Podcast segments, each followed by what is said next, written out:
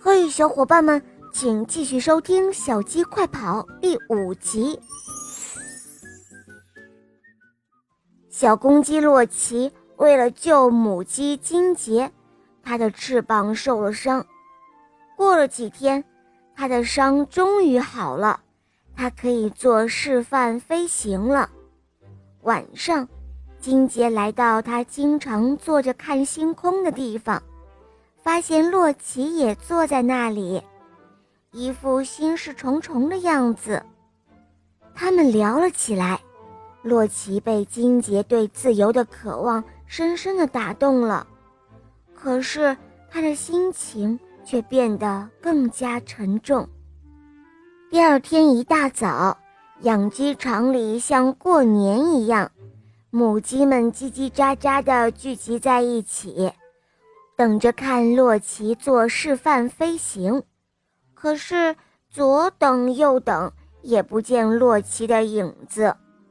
金杰到他住的鸡舍一看，房子里空无一人，床上留下了半张海报，还有老公鸡送给他的英国皇家空军的纪念徽章。金杰打开了海报，发现上面写着。炮弹飞机，原来洛奇只不过是马戏团里的表演小丑而已。洛奇留下的海报给金杰很大的启发，爱动脑筋的迈克尔想出了制造飞行器的主意。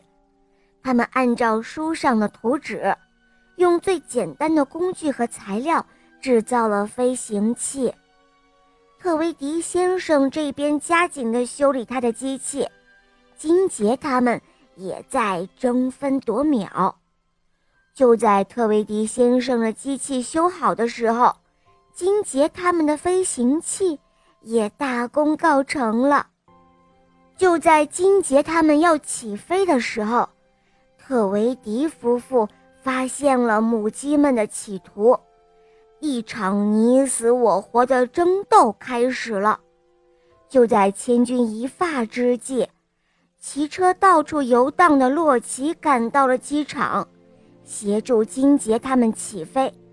最后，勇敢的金杰和他的伙伴们战胜了贪婪的特维迪夫妇，他们终于飞向了自由幸福的世界。好了，亲爱的小伙伴们。这个故事讲完了。这个故事告诉我们，当你有理想的时候，不要轻言放弃，那么你的理想也许就会实现哦。好了，宝贝们，如果你有想听的故事，可以在微信公众号搜索“肉包来了”，在那里找到我，来告诉我哟。当然，你也可以来咨询怎样点播故事，怎样参加小肉包的抽奖活动哦。